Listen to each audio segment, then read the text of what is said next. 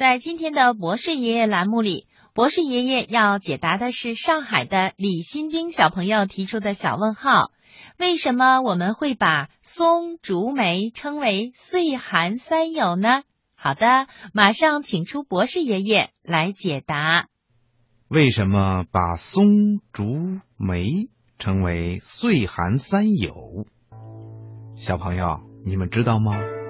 在咱们中国古代的时候啊，人们常用松、竹、梅来对一些器物、衣物以及建筑等等来进行装饰。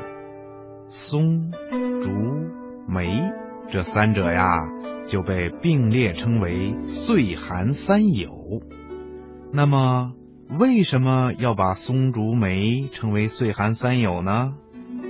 原来呀，这是出自大文豪苏轼的一个典故。在咱们国家北宋的时候啊，大文豪苏轼遭到了排挤。排挤啊，就是不被当时的朝廷重用，于是呢就被发配到了黄州。黄州就是现在湖北省的东部。这时的苏轼啊，心里非常的苦闷，而且生活上也十分的困难。为了解决生活上的问题，苏轼带领着全家人开垦了城东一块坡地，种田。用来补贴家用，这块地呀就被当地人叫做了东坡。于是啊，苏轼就自己给自己起了个别号，叫东坡居士。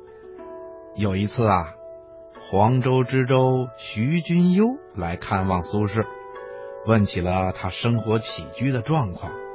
苏轼爽朗的回答说：“风泉两步月。”松竹三益友，意思是说呀，清风和泉水是两部优美的音乐，松柏、竹子和梅花是相伴寒冬最好的朋友，朋友这就是岁寒三友的来历。